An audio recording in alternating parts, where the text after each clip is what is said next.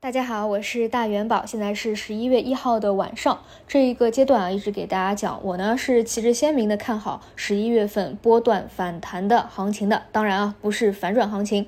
那从时间和空间上来说，就是在本周内任何一天可能会开启。因此啊，今天这样一个放量的大涨啊，如果说明后天还能够有持续性，基本上呢就确立啊，我们之后要开启趋势波段的一个反弹行情了。一直给大家讲啊，像市场的信心呢，其实。只要来两根阳线，它就会修复。所以其实啊，我们要做的就是判断底部区间啊，然后开始慢慢的布局仓位，也不要被底部的波动啊去打扰了自己的一个判断啊。其实我今天啊，身边看到几个朋友啊，他们是之前做。股指期货的，那他们还是做空股指期货的，然后今天说爆亏啊，就大家一定要记住啊，咱们普通的中小散户千万不要去做什么期货啊，哪怕真的你要做，一定是要去做对冲的，不可能去单边开的。另外呢，就是也得看看胜率和赔率的问题。像我这个朋友啊，我觉得他在两千八百多点还去做空股指啊，确实是一个非常不成熟的行为。哪怕这个时候你真的比较看空，但是我觉得也不太可能这个时候去做空的。所以有的时候我觉得还是。情绪或者经验主义的问题吧。有一段时间啊，我们可能一直在赚钱，你就会非常有多头的思维。有一段时间啊，你通过规避风险变成一个空头，然后你确实规避了这个市场的风险，你就会很上瘾啊，就一直持续的看空。但是肯定不是这样的，市场呢它都是有一个涨跌的周期的。我们一定要学会及时切换自己的一个多空思路啊，冷静的思考当下的一个市场。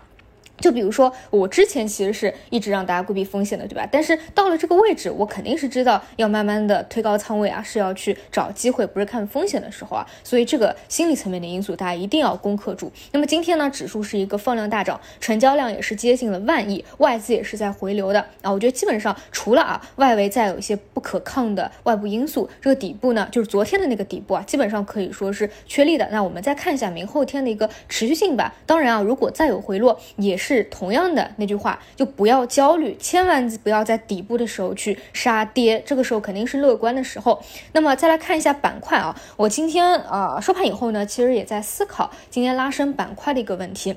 因为大家知道啊，今天早晨其实呢，整个盘面还是会有一些混乱的。比如说像光伏储能啊，这个我平时看的比较多的方向出现了比较大的一个涨幅。但是呢，其实像一些题材啊，包括超跌反弹啊，像白酒对吧，也都是有表现的。那么在午后呢，大消费出现了异动的拉升，其中包括旅游啊、中药特效药啊，也都是啊突然得到了一个拉升啊，包括呼吸机等等。这个也是因为啊，在市场当中啊，整个中午和上午在传了一则谣。谣言，而这则传闻呢，在盘后其实是得到辟谣的，其实就是跟放开的传闻相关。然后我仔细想了一想啊，其实呃，现在给大家一个这样的传闻，大家真的会相信它的一个真实性吗？因为之前已经有过太多次了，但是其实都没有落地。那么对于大资金来说啊，大家也都是思路非常清楚的，不会说盘中啊总是传着一些谣言，大家就全部都相信了。其实更多就是因为本身情绪就是触底的，然后整个指数也是在一个底部区间，本来就是人心思涨的，然后有这么一个传闻，再加上上午其实人心还是不太齐的啊，是不是出现了一个冲高回落啊？那么就找了这么一个理由顺势而为了。而且啊，像一些大消费的方向，前期是被砸的最狠的，上周就是因为传统白马股在霹雳。巴拉乱跌啊，比如说白酒，对吧？白酒也是出现了一个放量啊，之前就讲过放量一个分歧，那么今天就顺势而为，往这些方向机构呢去做回补。那么对于一些短线资金来说啊，可能往这些中药啊、特效药啊、旅游上面去打，对吧？所以啊，这里我晚晚上在想的就是今天啊，如果你把它认为是趋势波段要去启动了，那么。跟四二七的一个区别是什么啊？因为领涨的方向，我觉得还是有一些啊细微的差别的。四二七呢，领涨的比较明确啊，就是像锂电啊、风光储啊、双创啊。那么今天呢，A 五零的表现和沪深三百的表现会更加的亮眼一点啊。这里的亮眼是基于前期跌的实在是太狠了的基础上。那像今天贵州茅台接近涨停，之前疯狂杀跌的大白马大白马也是有积极发力的。那我的理解就是这一块今天的表现，一方面是跟盘中。中的传闻啊，带动大家的一个情绪有关。一方面呢，就是技术性的反弹。我之前明确的给大家讲过，如果说啊，之前你比如说啊是有白酒的，然后被套牢了，哪怕你想去走，去想调仓换股，最好最好也是等一个波段的反弹，因为跌多了，它总归有一个超跌反弹的，而不是说直接啊在。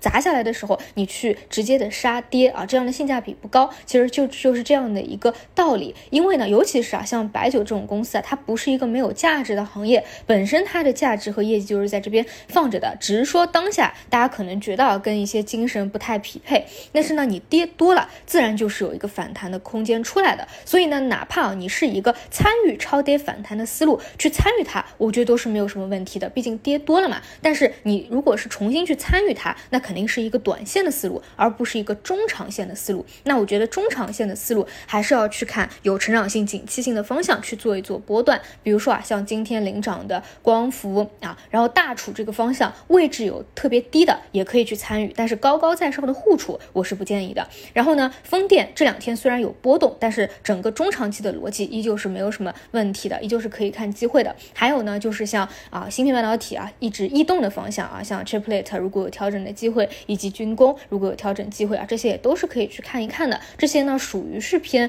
中线波段的一个思路啊。那另外呢，像短线资金去活跃的信创这个方向啊，今天因为有跷跷板的效应嘛，所以有一些是有回调的。但是呢，我觉得啊，从一个热度上来说，应该来说还是没有走完的。当然呢，大盘因为我是看好大盘趋势波段开启嘛，所以更多会偏向于机构票这一边。所以啊，给大家做一个总结啊，首先十一月份看好趋势波段的反弹，这个是一直以来就在讲的，这个观点不会发生任何的变化。那就参与的方向来说，中期波段呢，还是像光伏、风电、大储这个方向啊，包括一些局部的军工半导体。那如果说是超跌反弹的一个方向，那我觉得前段时间跌的啊非常狠的，像白酒啊等等方向，也是可以去看一个超跌反弹啊。不过要记住，它是偏向于短线超跌反弹的一个思路啊。那么如果是做短线啊波段的，那我觉得像信创可能也没有走完，这个得大家自己去看一下了。总之呢，我觉得十一月份的赚钱效应是有的，这也是前期一直喊大家在三千点以下进行分批布局的一点。那如果说啊，你之后啊，现因为现在还没有完全走出趋势波段嘛，今天只是第一天啊，如果你后续想要去进行调仓换股的，或者说啊逢高去把一些啊方向给卖出啊，或者怎么怎么样啊，那你等到趋势波段最好走出来了啊，反弹上去了，再进行这样的。一个行为啊，短期如果有被套的话，就再等一等啊，我觉得没有那么的着急，那我们就去期待一下后面的一个行情。